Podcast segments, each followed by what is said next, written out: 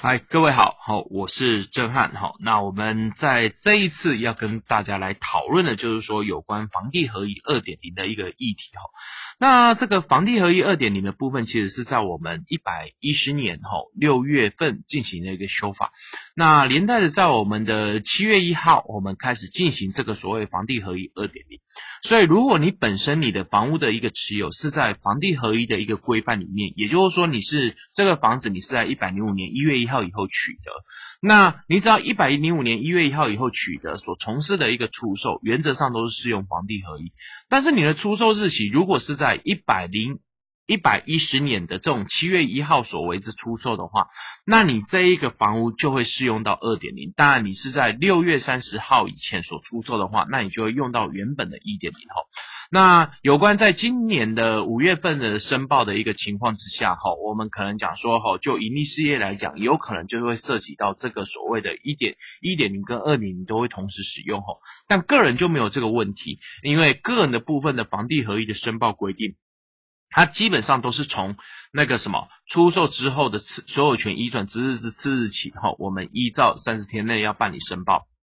所以个人就以目前来讲，一定都是适用二点零版。但是如果说以盈利事业来讲，因为他们是并到盈利事业所得税申报书里面，所以在今年的一百一十一年的五月一号到五月三十一号，对于出售的标的里面，它就要去区分一点零跟二点零上的不同。好，那我们。先做一个简单的一个前提，跟各位做一个说明之外，现在我们就要接待进到各个不同的地方，譬如说在范围啊、税计算的方式啊、税率上啊，以及申报以及相关的盈亏互抵等等的规定后，我们来跟各位做一个简单的一个说明。所以在范围里面，哦，从一点零来到二点零后。我们的这个个人跟盈利事业的部分，在过去可能是在不一样的一个所谓的课征标的，现在我们全部都拉为一致了。那为什么要做这样的一个规范的一个最主要的原因，是因为一旦个人跟盈利事业的范围不一致的情况下，我们就有可能会导致纳税人去依照特定的身份去做一个相关的租税上的规避吼。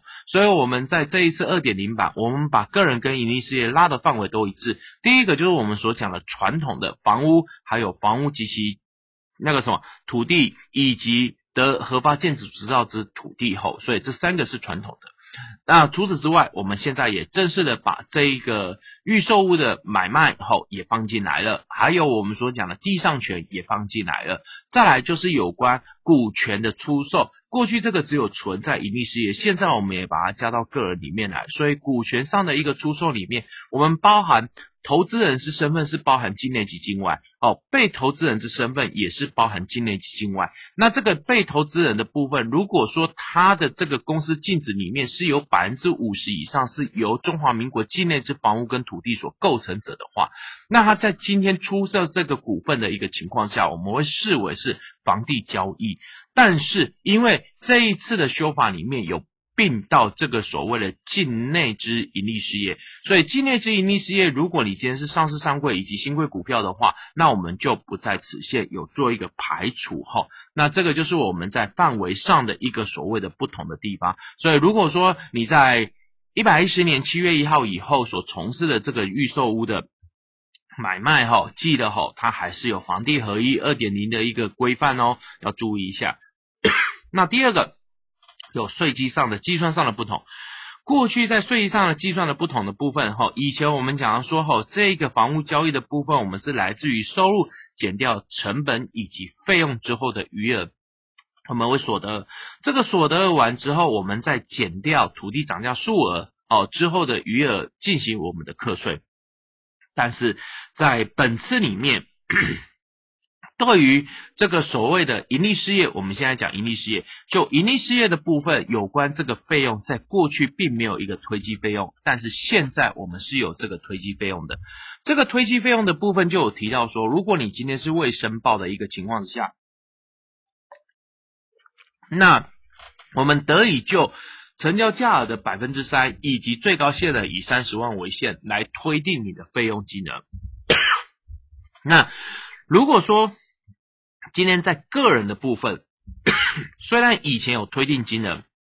是以成交价的百分之五，而且没有限额，但是现在我们把它弄成一样的，都是按照这个所谓的成交价成长百分之三，如果说你今天大过于三十万，我们还是以三十万为最高限的吼，这个就是我们在计算上比较特殊的一个部分。那第二个的部分，就是在一点零跟二点零有关这个土地涨价数额的范围是不太一样的。在一点零的部分，我们完全是拿自于土地税法里面你在计算过程中所计算出来的土地涨价数额。但是来到了二点零版的部分，有关这一块，我们土地涨价数额会有上限，不再是以你所申报的所谓的公那个什么地价为准，而是以你申报当时我们依照土地税法之规定所核定的公告限值为准。所以也因此，现在在二点零版的部分，土地涨价数额，我们简单来讲有上限。在这个有上限的一个土地涨价数额的部分，我们没减除的地方，只要它是属于那个什么有缴纳土地增值税，在针对尚未减除的土地涨价数额的比例的这个土地增值税的部分，我们都还可以继续作为我们的费用上的一个减除哈。这个就是在税基计算上的一个不同哈。好，那接下来我们来到第三点，叫税率上的不同。那税率上的不同，在一个统一上的一个规范来讲的话，就是短期交易过去我们只是两年内，现在我们把它延长到五年内，所以以前是。四十五趴的部分指的是一年内交易者，现在四十五趴的部分指的是一到二年。那三十五趴的部分过去是一到二年，现在我们指的是二到五年哈。所以在盈利事业的部分，以前盈利事业的部分我们是并到盈利事业所得额里面去，所以它是滚到课税所得额，再按照我们的第五条税率去计增值。但是现在盈利事业的部分，它变成是它采用特殊税率，因为它如果再跟个人是不一样的税率，又会产生我刚刚所讲的，哦，它会我们纳税人得会利用所谓的主体身份上的不同来规避相关的一个税负，所以也因此为了配合个人这种所谓的差别税率，盈利事业现在也采用差别税率。那盈利事业一旦采用差别税率的一个情况下，它的申报方式必然就会变成是分开计算、合并报缴。所以，盈利事业的税率现在就改成是什么？总机构在中华民国境内的话，我们两年内的部分是四十五趴，然后二到五年的部分我们就是三十五趴，然后超过五年的话，一律都是二十趴。但是如果你是境外之盈利事业的话，那我们当然就是依照两年内的部分是四十五趴。超过两年的部分，我们都维持是三十五趴，好，大概是这样的一个税率上的一个规定。那如果就个人来讲，它大概修的部分只是在于我们刚刚有讲的，就是说它超过的那个部分，吼，就是二到五年这一段的修法。那同时，我们在这两个身份，不管是公司或者是个人的部分，我们有一些短期，也就是五年内交易，我们做个排除。所以在过去本来就已经有这个所谓的。就是非非自愿性的这样的一个情况，那现在我们还多增加了说，哎，如果说你是因为这种所谓的都市重化，或者是配合建设公司是做的合建销售的一个合建合建的一个情况，这些我们都把你排除在那个短期交易范围之内哈。那这个就是我们在税率上的不同，跟各位做一个说明。再来就是申报方式上的一个改变。好，那申报方式上的一个改变来讲，我们先来讲盈利事业。所以过去盈利事业我们是并到这个所谓的业外损益里面去做计算。好，但是现在因为配合与个人的税率是不一样的一个情况之下，我们现在好配合个人税率是一样啊，不能讲不一样。所以我们现在就不能采用这种所谓并入这个盈利事业所得，我们就要采用。分开计算、合并报缴，吼，跟这个所谓的总机构在中华民国境外是一样的一个概念。那有关这个的部分，我们有做一个那个特定的对象的排除，就是说，如果你是盈利事业，是属于新建后第一次出售，其实我们讲到这种人，大部分讲的就是一种建商的概念。在这个建商的这个概念来讲的话，我们只有在税基上必须按照收入减掉成本费用，以及最后减掉土地涨价数额的规范之后，它并不需要采用这种所谓的差别税率，它仍然还是去并到它的这个所谓盈利事业所得额，再按照所得税法第五条这种所谓的一般税率百分之二十来做计算就可以了。这个地方是比较特殊的。那除此之外，还有一个就是盈利事业，如果你今天是采用。如果你今天的身份是属于独资合伙，我们已经完全给你排除在盈利事业房地合一申报里面，我们完全去准用个人吼，就是在所有权移转登记之日起